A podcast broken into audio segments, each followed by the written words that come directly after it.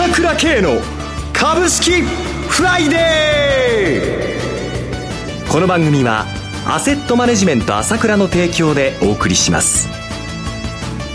皆さんおはようございます。アシスタントの浜田節子です。朝倉慶の株式フライデー。パーソナリティは、アセットマネジメント朝倉代表取締役で、経済アナリストの朝倉慶さんです。朝倉さん、おはようございます。おはようございます。よろしくお願いいたします。よろしくお願いします。そして毎月第3金曜日は、個別銘柄スペシャルのゲストといたしまして、経済評論家の山本伸さんをお迎えしてお送りします。山本さん、おはようございます。おはようございます。よろしくお願いいたします。よろしくどうぞ。さて、今週も盛りだくさんの 材料でしたけれども、どうご覧になられましたでしょうか、朝倉さん。そうですね、えー、本当に盛りだくさんっていうのはもう本当にまあ、外が落ち着かないっていうかね。外部材料がね、気になりますけれども。まあ、これアメリカも非常にですね、はい、あの、貿易に対して強硬策ということで、対中国に対してね、えー、やっぱり政策がじわじわ変わってきてる。はい。えー、それでまあ政権が落ち着かない。はい。から日本の方もね、森友問題で、これまあどこまで行くんですかっていうことでね。政局の行方気になりますね。収集が見えないと。はい、えーどうしてもこれがね、あの、頭を押さえてしまうんだけども、え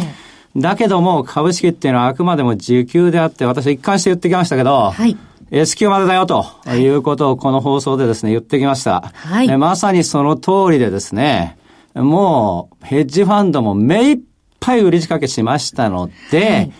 もう もうこれ以上なかなか売り切れないんですよ。はい、でも S q が終わると、もうこの時期は売りませんから。えー、売っても効率が上がらないで売らないわけですね。うん、で、えー、まあ年度代わりということもあるので、もう昨日あたりの相場見ててもね、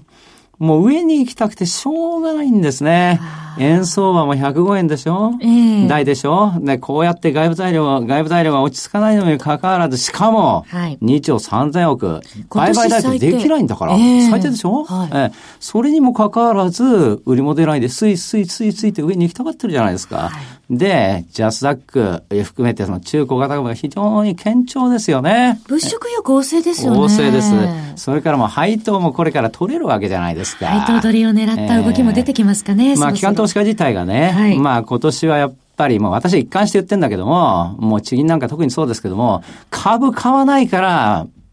米国債で損しちゃって、で、ドルのははまっちゃってるわけですよ。株と債券なんだから、両方一緒に買っておけばこんなことないわけだ。はい、まあ、債券で損しちゃったからっていうので、しょうがない株、まあ、なけなしの株売ってるわけだけども、えー、これも売ってるという状況が出るんだけども、だけども年度が変わるとガラッと変わるわけよ、今度は。ええ、そうすると、まあそういう意味でも売りがなくなるっていう意味では、はい、まあ4月はガラッと変わるということと、もう2ヶ月にか渡ってですね、えー、もう目いっぱいヘッジファンドはね、日本株売ってくれたんで、もうこの辺で休むとこですから、思わぬ上げになると思います。しかしながら、どうしても外部材料があるので、今、うろうろ、こうしてるところに仕込んどくといいですよっていうことですね。なるほど。これからの展開の期待が一層高まってまいりますね、山本さん。あのー、確かにね、やっぱり3月の配当権利を取るっていうかね、その動きもありますし、えー、ヘッジファンドは逆に、要するに、権利を権利付きの状態で買い戻さなきゃいけませんからね。はい、ねだからやっぱり時期は相当良くなるっていうのはもう間違いないんですけど、はい、ただね、問題は来月下旬から、その5月の15日までの決算発表シーズンですよね。はい、ここでね、やっぱり輸出企業の結構その弱気な業績予想が出ますから、おそらくね。ちょっと為替も円高気味ですし、ね、そうそう。だからそこは、まあ、目目先的にはいいんですけど、目先っていうか、はい、まあこの1ヶ月ぐらいはいいと思うんですけど、えー、その1ヶ月後ぐらいからまたちょっと嫌な局面が来るぞっていう。これ日本企業どうしてもこの性格治らないんだって、もう。より慎重になってきますかね。だから3番底リスクっていうのは、ちょっと念頭に置いてね、はい、あんまり強気になるのもどうかなと思いますね。はい。さて、朝倉さん、昨日発行の朝倉経済レポート、とても好評だったそうですね。今回どのようなテーマ取り上げられたんですか？そうですね、ね、今回は米朝首脳会談のことをじっくり書きましたからね。旬の話題ですね。やっぱりかなり驚くべきことだったんですけれども、え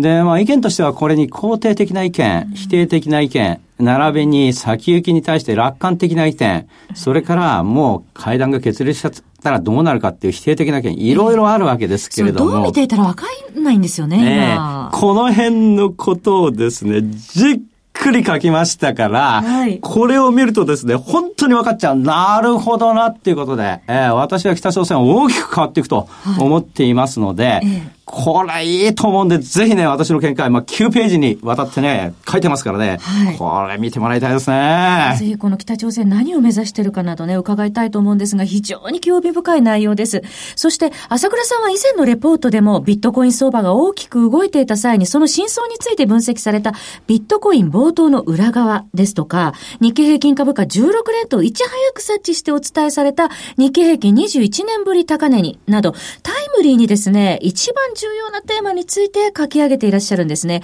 相場見通しもいつも参考になるんです。そうですよ。ちょうどいいとこにいいで出してるんで、はい、もう先行き見えると思うんですね。本当に伝えたいことって山ほどあるんですよ。だけど、セミナーも明日、明日ですけども、これ2ヶ月に1回じゃないですか。えー、モーニングニュース話すんですけども、これもまあ、だいたい6分弱じゃないですか。はい、えー、だからやっぱり深い分析っていうのかね、なるほどなって思うような分析は、やっぱりこの月2回の経済レポートと、まあ、あとは CD なんですね、月1回のね。えー、だからぜひね、これ合わせて、もう朝倉の考えを聞いてですね、なるほどなって世界情勢、理解してください。はい。そうですね。モーニングニュースと合わせて、その、えー、今回の経済レポート月2回、そして月1回の CD も、ぜひお申し込みください。朝倉経済レポート CD のお申し込みは、朝倉系の経済情報発信者 ASK1 のホームページからお申し込みください。または、フリーダイヤル0120-222-464、0120-222-464までお問い合わせください。この難しい情勢をぜひ切り抜いていただだきたいと思。います。それではお知らせを挟んで山本さんに注目銘柄の解説をいただきます。鋭い分析力で注目を集める経済予測のプロ、朝倉慶。日々のマーケット情勢や株式情報、個別銘柄の解説を、朝倉本人が平日16時、メールでおよそ7分の音声を無料で配信中。株の判断に迷ったら、朝倉慶。詳しくは、アセットマネジメント朝倉のウェブサイトへ。本日の市況解説無料メールマガジンにご登録ください。アセットマネジメント朝倉は、証券取引、金銭有価証券の予託、貸付行為は行っておりません。また、情報提供する金融商品のお取引では、相場変動などにより損失を生じる恐れがあります。取引説明書、契約締結前交付書面などを十分にお読みいただき、ご理解の上お取引ください。金融商品仲介業者登録、関東財務局長金中第605号。さて、ここからは山本さんのコーナーです。よろしくお願いいたします。山本さんがお出になるときは、えー、毎月第3金曜日ということですので、ニューヨークでは S q の日になるわけですね。はい、トリプルウィッチングってやつですね。はい、その先物と、えー、オプション、それから個別株オプション、3つの、えー、まあ、生産があるわけですけど、はい、まあ、大体この前後にも、日本もそうなんですけど、大体揺れるわけですよね、相場っていうのは。えー、まあ、日本が第2、第2週の金曜日、アメリカ第3週の金曜日ですから、まあ、今日は揺れるにしてもですね、やっぱり、あの、さっき解説がありましたように、ちょっと株の需給はだいぶ良くなるタイミングなんでね、はい、あの、決算対策売りなんかもみんな植わってきますから、えー、えー、ちょっと材料株が変わりやすい流れになってきてるなと思いますね。はい。それからあと、ちょっといい材料が出てまして、えー、これ意外にその、報道されてないんですけど、はい、コーポレートガバナンスコード、まあ CG コードっていうのの改定が今年3年ぶりにあるんですよ。はい。で、例えば、えー、政策保有株、持ち合い株をね、えー、減らしなさいと。で、継続する場合は、もうその、明確な理由を、えー、株主に説明しなさいとかね。それから相談役とか顧問とかの報酬とかを開示しなさいとか。はい。あと、社外取締役を3分の1以上にしなさいとかね。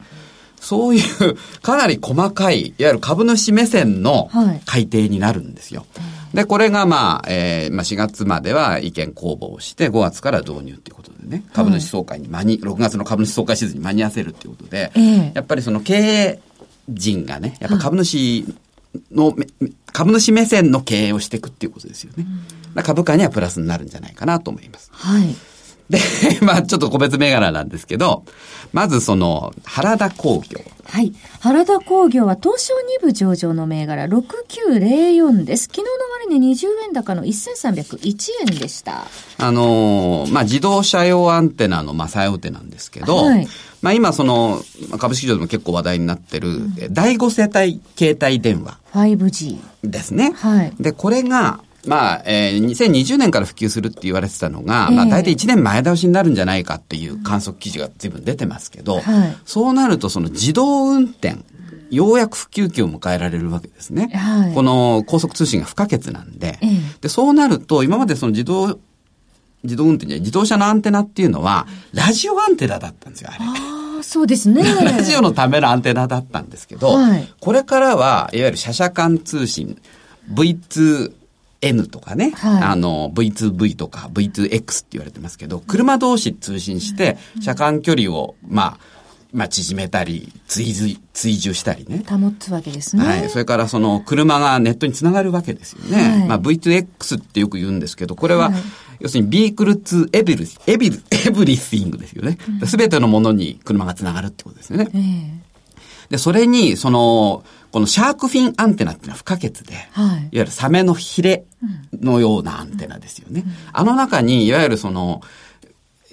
無線通信とか、いわゆるラジオ、ラジオの受信機以外のものがいっぱい入りますから、付加価値がすごい高まるんですよ。はい、そういう点では、ちょっと今、アラだと、えー、訴訟沙汰になってる横アンテナっていう、ね、はい横は東証一部上場コード番号6800昨日の終値は46円安2119円でした。まあ、これあの一度和解してるんですけどまた先月訴訟提起されたんですけど、はい、やっぱり肌工業っていうのは東証2部で横は東証一部なんでね、はい、やっぱり機関投資家の注目はこっちの方に集まります、ね、横の方、はい、まあ、いずれにしても自動運転が普及すると、えー、そのシャークフィンアンテナっていうのは相当需要が伸びるんで、付加価値も高まるから面白いと思いますね。はい。はい、で、次に、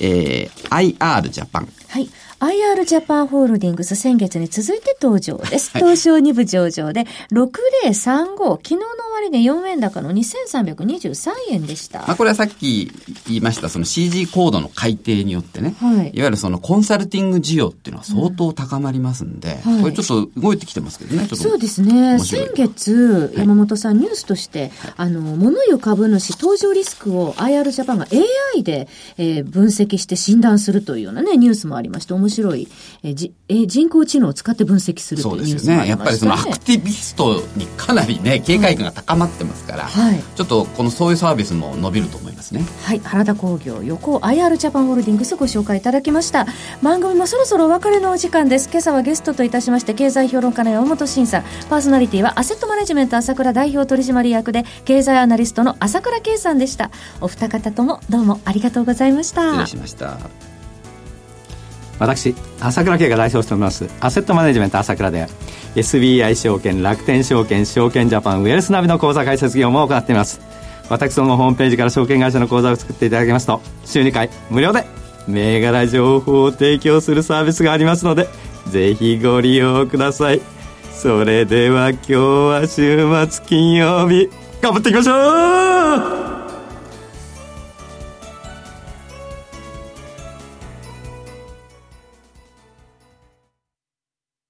この番組はアセットマネジメント朝倉の提供でお送りしました。